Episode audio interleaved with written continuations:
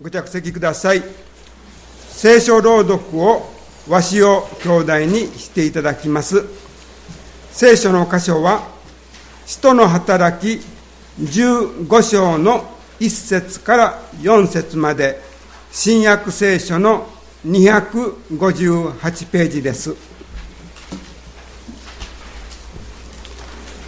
さて、ある人々がユダヤから下ってきて、兄弟たちにモーセの慣習に従って割礼を受けなければあなた方は救われないと、教えていた。そしてパウロやバルナバと彼らとの間に激しい対立と論争が生じたのでパウロとバルナバとその仲間たちのうち幾人かがこの問題について人たちや長老たちと話し合うためにエルサレムに登ることになった。彼らは教会の人々に見送られフェネキアとサマリアを通る道々で違法人の改宗のことを詳しく話したので全ての兄弟たちに大きな喜びをもたらした。エルサレムに着くと彼らは教会と人たちと長老たちに迎えられ神が彼らと共にいて行われたことを皆に報告した。以上です。続きまして聖歌隊に賛美していただきます新聖歌の263番。その後内田先生より祝福された会議と題しましてメッセージをしていただきます。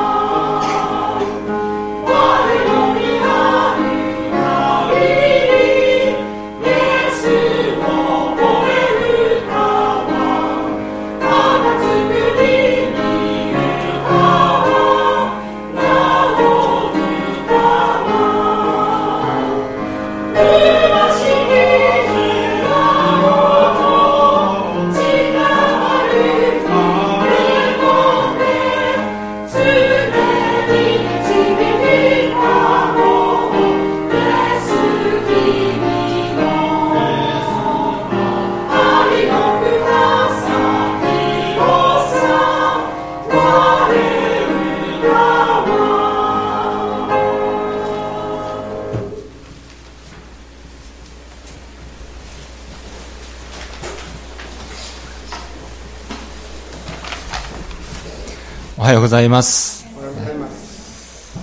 今日も御言葉の時が与えられて感謝をいたします。私たちはこの礼拝決してこのお務めではありません。神様を求めてそして神を礼拝するためにそしてここに来たわけであります。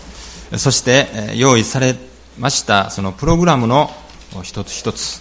どのプログラムの項目も等しく尊いものでありそれを本当に心を込めて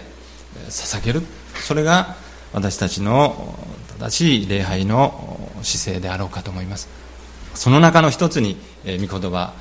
があるということであります。今日も与えられた御言葉を一緒に見ていきたいと思います。一言お祈りをいたします。たとえ私がたとえ山を動かすほどの完全な信仰を持っていても愛がないなら何の値打ちもありません。恵み深い天の父なる神様今日こうして私たちがあなたを求めてここに集いました。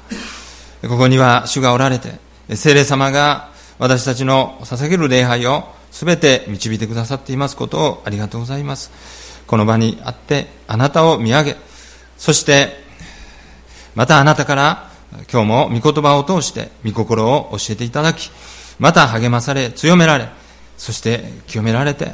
どうぞここからお使わしくださるようにお願いをいたします。御言葉の時を感謝をいたします。一人で御言葉を通してあなたと交わることも本当に幸いでありますが、時と場所を一つにして、この御言葉の時をみんなで共有することの幸いをもありがとうございます。わからないところがありましたらどうぞ聖霊様が豊かに一人一人に望んでくださりまた悟しを与えてくださるようにそしてその御言葉が日々の信仰において生きたものとなりますようにそして私たちの慰め励ましとしてそのお言葉すなわち神ご自身が私たちと共にいてくださることを今日覚えることができますようにお願いをいたします。今日集うことができた一人一人をどうぞ今あなたの御手の中で育みそして祝福してください。いろんな事情あるいは弱気を覚えて来れなかった兄弟姉妹方の上にもどうぞ等しくあなたが望んでくださるようにお願いをいたします。今からの御言葉のひととき、語る者小さく乏しく弱いものです。どうぞ主が憐れんでくださるように、御言葉が一人一人の心にとどまりますように、すべてを委ねて、主キリストの皆によってお祈りをいたします。アーメン。私たちは、毎週日曜ごとに今は、使徒行伝、使徒の働きというのを読んでまいりまして今日は15章に来ております。15章全体を見てその中から今日神様が示してくださるメッセージをいただきたいと思っております。私はいつもあの15章なら15章全体をまコピーしましてそしてこういうふうにこう見て読んでえその準備をさせていただいております、ま、聖書66巻。特にこの使徒の働きそしてこの15章、まあ、ここにはイエス様の十字架であるとか復活であるとかあるいは贖い救い許しとかそういうことは一つも出てきません。しかし聖書のどこを切ってもそこにはイエス様の命があふれそしてイエス様の救いとそして私たちへの愛とそういうものが全部こう流れているということ。そのことを私たちは覚えながらこのところも読み進んでいきたいと思っております。この15章全体を読みまして皆さんは皆さんでそれぞれに示されたところも終わりかと思いますしまたあるでしょうし今日は私に示されたことを皆さんと共に分かち合いたいと思います。教会ができましてそして彼らは少しずつ少しずつですがああちらの町こちらの村そういうところに出かけていってはそこに神様の御業を通して主の群れができていきました。それが教会というものですね。そしてこのところに来ましてやがてこの海を隔てた向こう側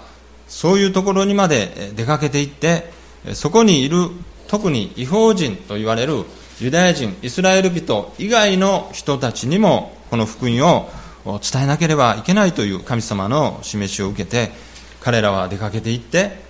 そしてそこで、えー、この福音宣教の働きをしました、えー、そこでも神様は多くの技を成してくださり主を信じる者がこう起こされていったという、ま、そういう今途上であります。やがてそれは全世界に行き渡ってこの21世紀今や世界中に主を信じる胸の信じる人たちの群れができている。教会が全世界に、え、建てられている、ま、それが今日であります。それらは皆私たち同じ死を信じる者たちの兄弟姉妹そういう人たちであります。遡ること約2000年ですがそういうところとその時、そのことがこの15章にも書かれてあるわけです。この15章を読んでみまして一つのテーマは2節のところにこのようにあります。激しい対立と論争。そして7節。激しい論争。そういうものが書いてあるわけです。要するに、まあ、たとえ主を信じる人たちの群れであってもそれはもともとは人間の集まりであります。人間の集まるところもちろん喜びあるいは祝福もありますが問題も生じるということ、まあ、そういうことがここにも出てくるわけです。それはあ例えば意見の相違であったりあるいは理解不足のための誤解であったり、まあ、そういうことで、えー、ここにも教会で激しい対立と論争が生じた、まあ、今日の一つのテーマはこの割礼の問題であったわけです。ある人々がこれも同じ救いに預かった人たち教会の人たちだと想像できます。その人たちが別の兄弟たちにモーセの慣習に従って割礼を受けなければあなた方は救われない、まあ、そういうふうにこう言ったわけです。それが彼らのこちらのグループの人たちの意見。それに対してパウロやバルナバ彼らはそうじゃない。ということ。そういう意見の相違あるいはお互いの理解不足そういうものがあって論争が生じた。こういうのは人間の集まるところに、えー、あまり歓迎はしませんが起こりうることであります。遡ること6章。6章のところでもそのような一つの教会の中に、えーまあ、論争あるいはここでは苦情が申し立てられたということがありました。ギリシャ語を使うユダヤ人たちがヘブル語を使うユダヤ人たちに対して苦情を申し立てた。彼らのうちのやもめたちが毎日の配給でなおざりにされていたからである。そういうふうに、えー、皆がそれぞれの自分の思いをこう主張し合う。そこに意見の対立が生じる。ということですね。この意見の対立において、パウロ、バルナバそして、教会の人たちはどうしたのかということですね。ここが非常に、大事な問題であります。し今日21世紀に建てられた私たちの教会においても非常に参考になる。そして私たちもそこから学んでいかなければならない。そういう箇所であります。彼らは何をしたか。そういう意見の対立があってもそれを無視して放っておいたのか。彼らはそういうことはしませんでした。その対立を正面から受けてそしてそのまま放っておくわけにはいかないということで、2節。この問題について使徒たちや長老たちと話し合うためにエルサレムに登ることになった。6節もそうですね。そこで使徒たちと長老たちはこの問題を検討するために集まった。まず第一にここが非常に大事なところですね、一つの問題が起こる。それを無視しないでこの問題を真剣にみんなで話し合おう。とにかく集まってみんなでこのことを議論し合おうじゃないかということを彼らはしたということですね、まあ、これがいわゆるこのここではエルサレム会議と言われる教会史の中でも非常に重要な会議であったわけです。ちなみに皆さんは会議というものが好きですか？まあ、手を挙げる必要はないんですが心の中で手を挙げていただいたらいいんですけれども、まあ、ほとんどの方が好きじゃないということでしょうか。なぜ好きじゃないのか、まあ、当然ここにありますように激しい対立あるいは論争、まあ、そういうイメージが強いからですね、まあ、激しいというのは何が激しいのか。内容が込み入ってそしてその内容が難しいという意味なのか。あるいは激しい口調で論じ合うからそういうものになってしまうのかということですよね、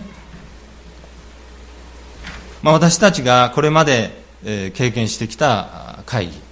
まあ、ミーティングと言われるものもそうですが会社勤めの時もあるいは小さな集いの中での会議あるいは教会での会議先だっても教団牧師研修会で、えー、もちろん交わりもあるんですがその中の大切な部分は牧師130人ほどが一堂に会してある一つの教団組織改革のために意見を述べ合うということですね、まあ、そこには激しい対立論争はさすがありませんでした。なぜかと言いますと、まあ、牧師はもう嫌というほど 嫌というほどもうこの会議教会の会議あるいは総会というものにもうあまりいい思い出がないということなんでしょうか。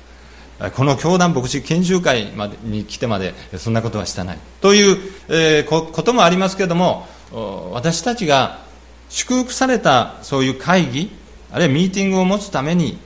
どうすればいいのか。ということを一人一人が心がけてそして今日のタイトルにあります願わくは祝福された会議。そういうものを私たちが教会で持つことができればまたそこに私たちは力をいただいてそして本来あるべき姿とそして私たちが本来目指すべきそういうところに向かっていく。そのための集まりである。ということを私たちは知っているからです、まあ、ここで彼らは一堂に会してそして、この会議を持ったということ。パウロやバルナバにいたしましては彼らはすでに宣教の地にあったわけですね。そしてアンテオキに戻っていましたけれどもわざわざエルサレムにまで行ってそして彼らと論じ合ったということ。まあ、これが非常に大事なことであります。なぜ私たちが会議をするのか。私たちはそのことをもう一度ここに確認し合いたいと思うんですね。この会議というのは一度を介して人々がこう集まるんですけれどもこのような礼拝ではありません。あるいは祈祷会でもない。バイブルスタディでもない。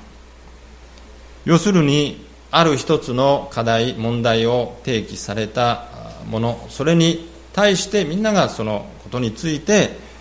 意見を述べ合うということですね。みんなが同じ考えであったり意見であるならば会議する必要はないわけです。それこそ礼拝をすればいいし祈祷会で祈り合う。あるいはバイブルスタディで、聖書を学ぶ。もうそれでいいわけですが会議というのはそうではない。そしてこの会議において、えー、共通していることがあるとすればそれは何でしょうか？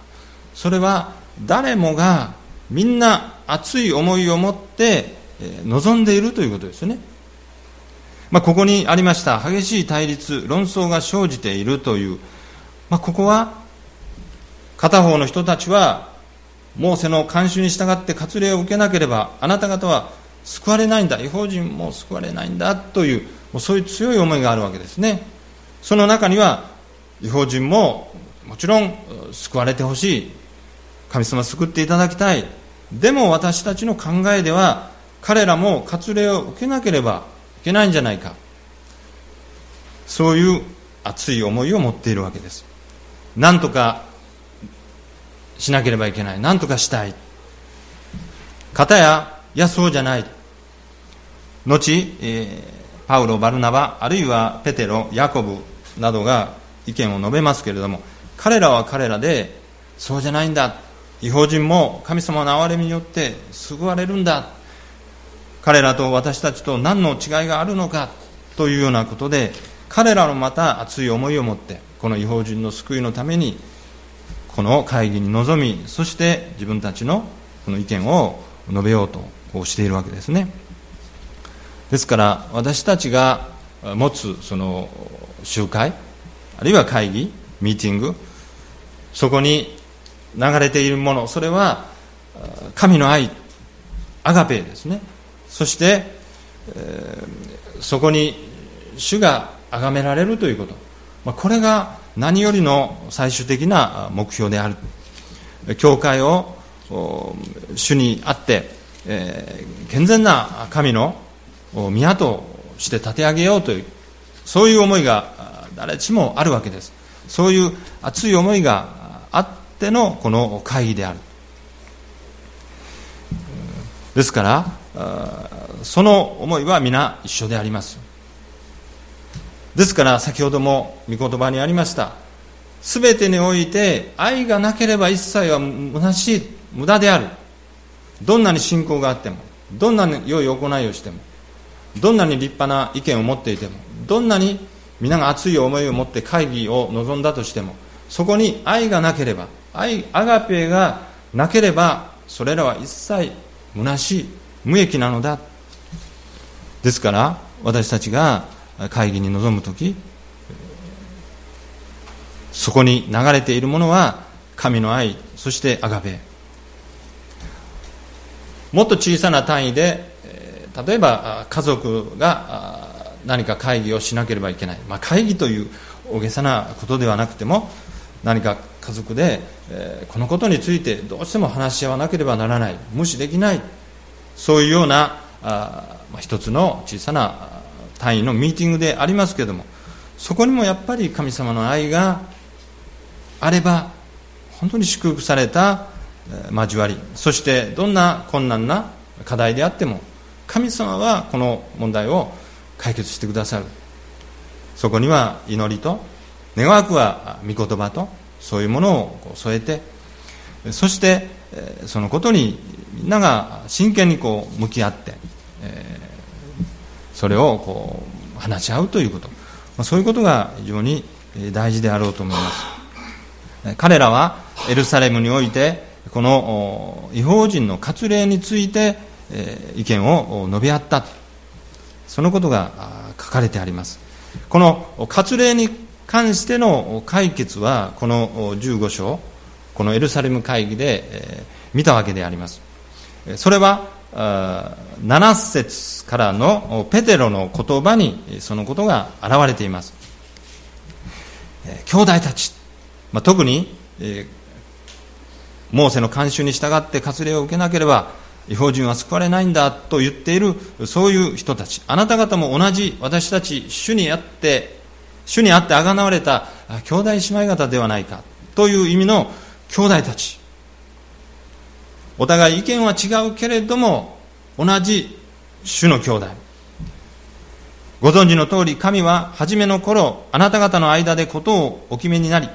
違法人が私の口から福音の言葉を聞いて信じるようにされたのです。そして人の心の中を知っておられる神は、私たちに与えられたと同じように違法人にも精霊を与えて、彼らのために証しをし、私たちを、私たちと彼らとに何の差別もつけず、彼らの心を信仰によって清めてくださったのです。それなのになぜ今あなた方は私たちの父祖たちも私たちも追いきれなかった首輝をあの弟子たちの首にかけて神を試みようとするのです私たちが主イエスの恵みによって救われたことを私たちは信じますがあの人たちもそうなのですですから割礼を受けている受けていないそんなことは問題ではない。私たちの罪のために身代わりに十字架にかかって死んでくださったその主を心に迎えて信じてそしてこの方の許しと愛を受けてこれから私は主と共に歩みますというその信仰告白こそ大切なのです。いやそれさえあれば人は救われるのですと。そのようにペテロは代表して語ったわけです。この割礼に関してのまとめはローマ人への手紙にも書かれていますのでまた学ぶ機会もあろうかと思います、まあ、こういうふうにして意見の相違がありまた理解不足がありそして、この会議がどれほど時間がかかったでしょうか。そのことは書いてありません。会議というのは願わくは短い方がいいです。もう長い会議はもうお断りします。もちろん時間のかかることもありますが願わくはなんとかもう少し短くならないだろうかという私たちの願いはあろうかと思うんですね。例えば月1回、えー、定例の会議ミーティングがあるとします。その時に大抵3時間4時間時には5時間超えることがあるわけですね。ああもう皆さんこう疲れてしまう、えー、もう2時間3時間超えたら頭もぼーっとして 自分が何を言っているのか分からなくなってきたり、えー、酸欠状態になっているのかもしれません、まあ、それも仕方なければそうすることもあります。しかし願わくは月1回4時間であるならば毎週1時間ずつを4回する。これも一つの会議の在り方ですね。毎回新鮮な思いでそして健康的にもちゃんとした状態でそしてその時差を置かずに今目の前にあるそういう課題をすぐに話し合ってそして祈っていく。解決に向かっていく。やっぱり月の初めに起こった課題をその次のまた1ヶ月先のそのミーティングで話すというもうその間にもどんどんことが変わっていってみんなが集まって話し合うその時には全然もう事態が変わっていて十分に話し合いができなかったという、まあ、そういう経験もあります。ですから私たちはこの会議というものをもう一度見つめ直してそして、えー、いい会議の在り方あるいは祝福された会議の在り方というものをこの機会にもう一度私たちは考えてみるのも一つではないかと示されているわけです。ペテロが割礼に関して違法人の救いに関して語りました。そうすると12節全回収は沈黙してしまった。そしてバルナバとパウロが彼らを通して神が違法人の間で行われた印と不思議な技について話すのに耳を傾けた。後彼らは全回収が一致を見てこういうふうにしましょう。そして、ヤコブがまた代表して、語りそしてこの会議をまとめてそして、書き記したものを全教会に送りましょうというようなことも彼らはしたわけです。22節そこで使徒たちと長老たちまた全教会も共に彼らの中から人を選んでパウロやバルナバと一緒にアンテオケへ送ることを決議した。そして、託された例えば手紙のようなものを持ってそしてこういうふうにエルサレムの会議で決まりましたのでどうぞこれを皆さんで読んでそしてこれを一緒に守っていきましょう。そういうふうにしたわけであります。ですからこの会議は初めは激しい対立激しい論争そういうところから始まりましたが神様が祝福を与えそして精霊が一致を与えそして解決を見てそしてみんながそれは良かった。私たちもそのことをもう一度覚えてそしてこれからの教会建設においてもこのことをしっかりと覚えて励んでいきましょうというそういうふうにこうなったわけであります。31節に飛びますがそれを読んだ人々はその励ましによって喜んだ。ユダもシラスも預言者であったので多くの言葉を持って兄弟たちを励ましまた力づけた。私たちが特に教会で持たれるその会議そのことの中で私たちが今後望むにあたってまず第一12節にもありました。いろいろとこの論争また意見の違いがありましたが12節のこの言葉を見てみたいと思うんです、え、まあ、代表して、えー、バルナバとパウロが彼らを通して神が違法人の間で行われた印と不思議な技について話すのに耳を傾けた。おそらく初めは違法人は違法人も割礼を受けなければと言っていた人たち、まあ、そういう人たちも耳を傾けた。これが非常に大事なことであります。私たちが会議に臨んで私たちが得てしてしてしまうこと。それは自分の意見自分の考えを述べるということ。そして、えー、とにかく自分の考えを今目の前にある人たちに分かってほしい。それに終始してしまう。そして耳を傾けることをしない。ということですね。でもここで彼らがこの結論を見また祝福された会議となったその一つのきっかけはここにあったわけです。耳を傾けた。私たちがもちろん自分の思い意見そして言いたいこと分かってほしいことをいっぱい持って会議に臨むんですが他の人も同じようにそうなんです。その時に私はこうだいや私はこうだ私はこうだと言い合ってそして耳を傾けないならばその会議はただの論争と対立で終わってしまう。耳を傾けるということ。これが会議を祝福されたものにする大きな秘訣なんです。私の言いたいことをまず置いてあの人はこの人は何を考えているんだろう。なぜ私の思っていることと違うんだろう。どうぞ皆さん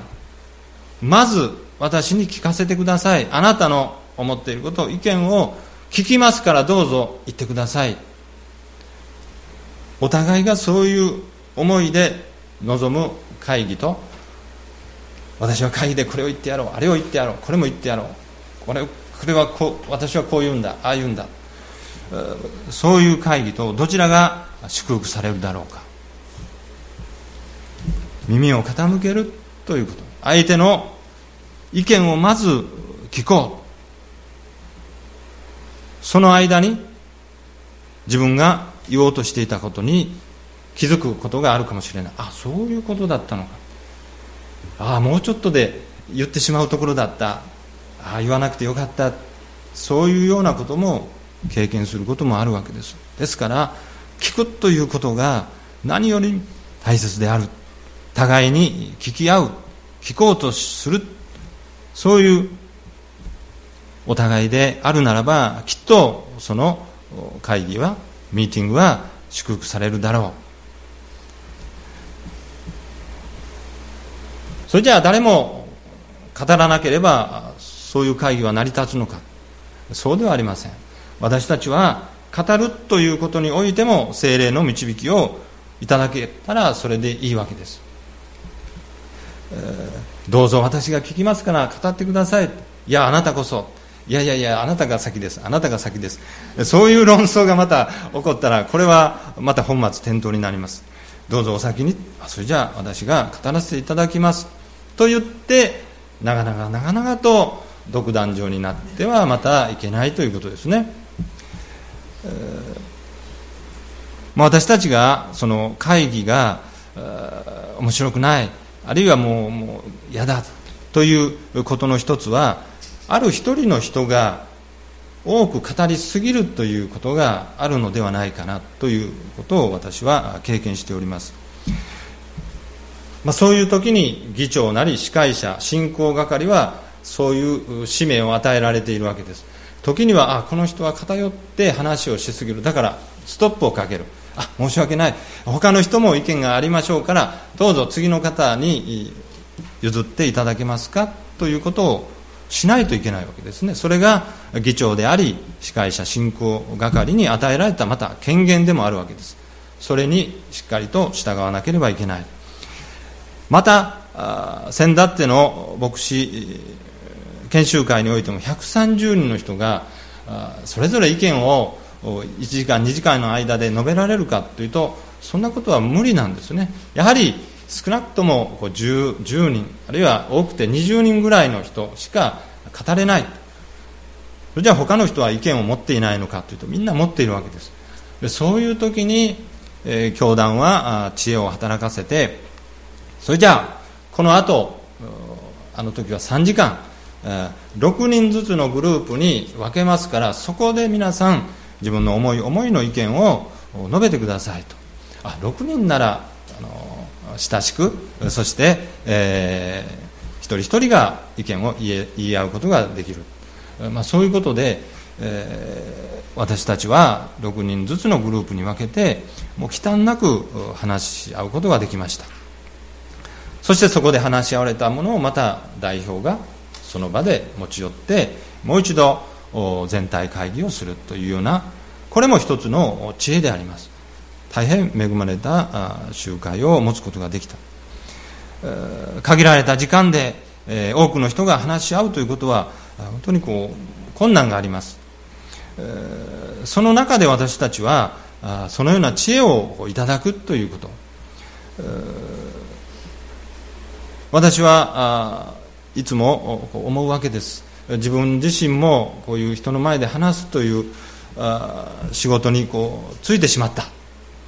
ついて、えー、つきたいと思ったからついたんではなくて神様のお導きでついてしまった。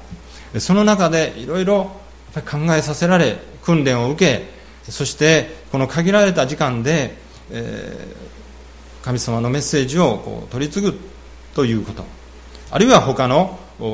場面でも皆さんに何かをこう分かってほしいというような時にいろいろと苦闘しまた訓練を受け学びもしました。その中で一つ示されたことは私たちが学校で習ったあの俳句和歌短歌ですね。あるいは詩。そういうものをこう学ぶということの大切さを思わされました。私たちが同じ内容のことを100の言葉で言うのも一つです。しかしこの内容の質も全く変えずにそれを50の言葉でいや20の言葉でいや五七五の言葉にまとめてそれを人々に投げかける。それだけでもそれを聞いた人はああの人の言ってることはこんなに広く深い思いを持って語っておられるんだなということが分かるまでに私たちはそういう学びと訓練をする必要があるのではないか。もちろんおしゃべりはいいんですね。おしゃべりはもういつ時間気にせずにお互いがしゃべり合ったらいいんですが限られた時間の中でたくさんの昼いる会議でそしてみんなが自分の思いを言い合いたい。そういう時に願わくは自分の思いをぎゅっと凝縮してしかも的を得たその質疑質疑なり応答なりあるいは意見を投げかけていく。そういう訓練を私たちはもう一度受け直してそしてそのことをいつも意識しながらこのミーティングに臨む会議に臨む、まあ、教団牧師研修会のことばかりになりますが、えー、その研修会の中で10の教区日本中に10の教区があるんですがこの教区の教区長がそれぞれの取り組みとまた現状報告をする期間があったわけですね。それも限られた時間、えー、ですから1人の教区長に与えられている時間は5分ですというふうにもう最初から決められたわけです。中にはあもう序論だけで3分4分いってしまう。そしてこの局長さんは何を言いたいんだろうか。もうそろそろ言いかけた頃にチーンとなります。時間ですよっていうことですね。慌てていやこの教区ではこうこうこうなんですと、えそういうことですね。ですから5分5分与えられているのか。5分のうちに何をどのように語ろうかということをこう瞬時にそれをまとめてそしてそれを皆さんにこう伝える、まあ、そんなことを、まあ、一長一短できませんけれども常にそういう意識とそういう訓練を受けていく。そのためには俳句とか短歌とか詩というものを学ぶということも非常に大事なことだろう。そう思わされます。会議それは的を得たものでなければいけない。問題は何なのか。ここでは割礼の問題が課題であったわけですね。ですからこの違法人が割礼を受けなければいけないのかということに対して皆がそのことに集中するということ。時々脱線するということがありますね。脱線はしてもいいんですけれどももう脱線しっぱなしでもうどこ行ったかわからないというそういうことも得てしてあるもんですが少しの脱線はあってもあ申し訳ありません脱線しました。元に戻ります。そうそう割礼のことでしたねというそこに戻れるようにしておかないといけないということですね。願わくはあ電車も会議も脱線しない方がいいです。2つ目それは紳士的な態度で臨むということですね、まあ、ここにありましたように激しい対立論争ですから彼らは本当にこう熱い思いを持って、えー、この会議に臨んだと思うんですが心は熱くしかし頭は冷静であるようにということなんです、まあ、紳士的な態度というふうにこう言いましたがまさにそういうことだろうと思うんですね。この思いは熱いものがある。しかし語ることにおいてあるいは人の意見を聞くことにおいてマナーをしっかりと守ってそして自分の語るべき時が来たならば語らせていただくというそういう態度が非常に大事だということですね、まあ、心が熱いですから頭も熱くカッカカッカして、えー、時には声を荒げたりそういうことは全く聞いている人に通じない。それはもうその人が言っている内容がどうこうよりもその人自身がもう受け入れられなくなってしまうわけですね。そういうことがあります。ですから私たちがもちろん聞くことをまず第一にしてあこの人はこういう意見を持っているのか。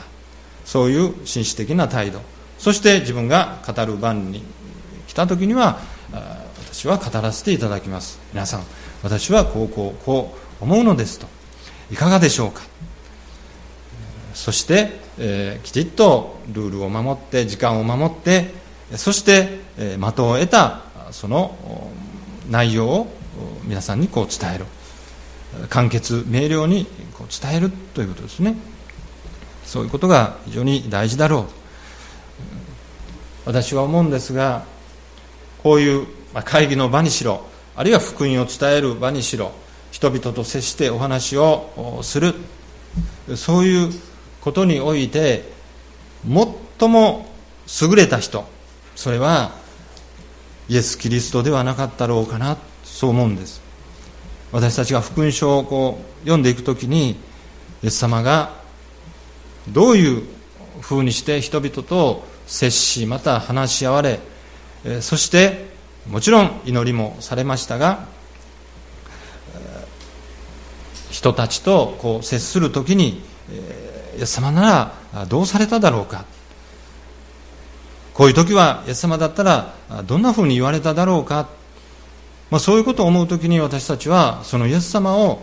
参考にさせていただくということが非常に大事なことだろうと思うんですね。イエス様はよく聞いてくださるお方でした。人に会うとあなたは私を何と思うか。イエス様はそういうふうに人々に言われたんですね。私はこうだぞ。私はこうなんだ。そういうことは後回しにしてあなたは私を何と思いますか？と質問を投げかけて聞きましょう。あなたは私に何をしてほしいのですか？とイエス様は聞いてくださる。あ主よ私は目が見えるようになりたいのです。ザーカイもそうだったろうと思うんですね。イエス様はただただザーカイをお前の今思っていることをここで話しなさい。イエス様はただじっとただ相づちを打ってそうか。そうなのか。そうだったのかと聞いてくださる。そういうお方。時にはズバリ的を得たその真理を語られた。時には熱く時には優しく時には激しくそして時には一緒に涙された。何も語らずただ悲しんでいる人のそばに行って何か慰めてあげなければいけない。何か言葉を持ってその人を励ましてあげなければいけないというそういう場に私たちも立たされることがあります。しかしどんな言葉も虚しい時があるわけです。その時はただ何も語らずその人のそばに行って一緒に涙する。そういうことをイエス様はなさった。沈黙もまた大きなメッセージを語っている。イエス様というお方はおそらくどんな会議の場であってもそれが小さな交わり大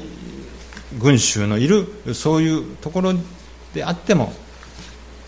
変わらずにイエス様は神の愛を説かれたしあるいは人々の思いを十分に汲み取るようなそういう接し方をしてくださった、まあ、そういうことを思いながら私たちもこのミーティングあるいは会議そういうものにこう臨んでいきたい。おそらくイエス様の周りにいた弟子たち彼らは若かったろうと思うんですね。そういう若い人たちがイエス様にこうついていたということ。おそらく時にはユーモアを交えてそしてみんなでこう笑ったりそういうこともなさったんだろうな。福音書にはそういうものは書かれていませんけれども多分そうだったろうそうでないと若い人はついてこない。上から目線で何かを伝えよう何かを教えようとしたら若い人たちは決してついてこない。そんなことを十分知っておられるイエス様の人との接し方話し方そういうものを私たちも学んでいきたい。時には例えを用いて分かりやすく日常のそういうものを用いて、えこれだったら分かりますよねということで語ってくださった。ああそれなら分かります。そういうふうにしてみんなイエス様の言うことを理解できた。私たちもこれから教会で持たれる会議その会議が本当にこう祝福された会議であるようにそしてそのそこで話し合われたことたとえ意見の相違があってもそれはいいんです。しかし必ずやそこに御霊の一致を見てそしてみんながああ今日の話し合い集いは良かった。また励まされてそして主の教会を立て上げるためのみんなの集まりそこに主がいて兄弟がいてそして姉妹がいて私たちはここからまた一致して出ていこう。そういう思いのなる。もちろん多少の疲れはあるでしょう。しかし心地よいそういう疲れも覚えながらそしてまた精霊に満たされてこの主の教会を立て上げるための技に使わされていきたい。私たちはそういう会議集会を持てるようにお祈りをいたしましょう、天の父なる神様今日の御言葉をありがとうございます。教会は主によってあがなわれまた召されて集まっている人の群れであります。時には意見の違いもあります。互いの理解不足もありましょう。そして集まって会議をしなければならない。そういうこともありますがどうかそこに神様の愛が流れ御霊が働いてくださりそして精霊の一致を与えてくださるように私たちもまたひたすら精霊のお導きを求めて祝福された会議となりますように心からお願いをいたします。委ねて主キリストの皆によってお祈りをいたします。アーメン。